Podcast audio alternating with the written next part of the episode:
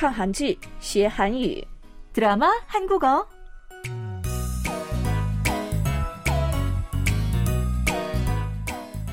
안녕하세요, 여러분. 드라마 한국어 시간. 저는 전숙경입니다. 반갑습니다. 亲爱的听众朋友们，大家好！看韩剧学韩语，我是李璐。啊，天气最近很好，在韩国也正在流行户外活动，所以每个周末去享受露营的人也不少。 这是这几年来的一种新现象，可以准备所有的装备，到专用户外露营场搭帐篷、做饭、过夜。另外一种是露营场所给提供所有的设备，人去就行。哇，光是听着就觉得很有趣啊！啊，是吧？以后呢，我想租露营车去全韩国各地看看，但是我不太会做菜，所以吃饭的时候呢，找美食店吃好吃的。这个计划不错啊，我也希望呢能够早日实现。嗯，谢谢。今天给大家介绍韩国流行的露营文化了。那么，我们学习学习本周的电视剧内容好不好？先听一听原文吧。 여보세요? 정은 씨, 무대 다 봤죠? 길게 얘기 안 할게요. 정은 씨 투표는 이 전화로 하는 겁니다. 다섯 후보 중에 한 사람한테 투표해 주세요. 지금 이렇게요? 네. 이 전화 지금 다 같이 듣고 있어요. 근데 부담되면 안 해도 됩니다. 무기명 투표인데 정은 씨는 누굴 뽑았는지 모두가 알게 되니까요. 그냥 기권하면 아니요, 할게요. 인정해 주신다면 저 투표하겠습니다. 길게 얘기 안 할게요. 길게 얘기 안 할게요. 길게 얘기 안 할게요. 今天的原文内容是什么？请李璐给大家介绍一下，好不好？没问题。芭蕾舞演员的投票结果决定了谁做主人公的角色。参选人员严舒和她的同龄表姐妹秦妮娜获得了相同数量的选票。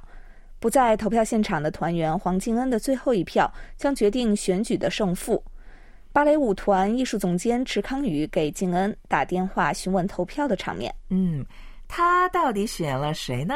我当然知道结果，不过我不告诉大家。如果想知道的话，请各位亲自去看看。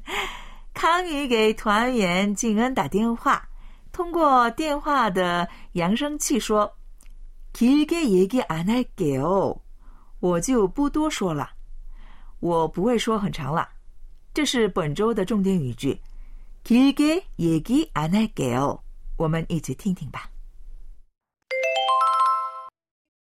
길게 얘기 안 할게요. 길게 얘기 안 할게요. 길게 얘기 안 할게요. 那么我们仔细看看原文的内容吧。본문내용을같이공부해볼까요？敬恩接电话，여보세요？喂，康宇说：“정은 씨， 무대 다 봤죠？ 길게 얘기 안 할게요。 敬恩，表演都看了吧？我就不多说了。 정은 씨 투표는 이 전화로 하는 겁니다。 你要通过这个电话投票的， 다섯후보 중에 한 사람한테 투표해 주세요。 请投票给五个候选人中的一个人。敬恩说：“지금이렇게요？” 现在这样吗？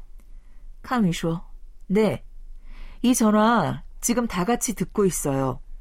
是的，这个通话大家都在听， 근데 부담되면안해도됩니다。 但是有负担的话可以不做。 무기명 투표인데 정은 씨는 누굴 뽑았는지 모두가 알게 되니까요。 그냥 기권하면 这是无记名投票，但是大家都会知道你选了谁。你如果弃权的话， 찡은说：“아니요할게요。 인정해 주신다면 저 투표하겠습니다。 不， 我会做的。如果认可的话，我会投票的。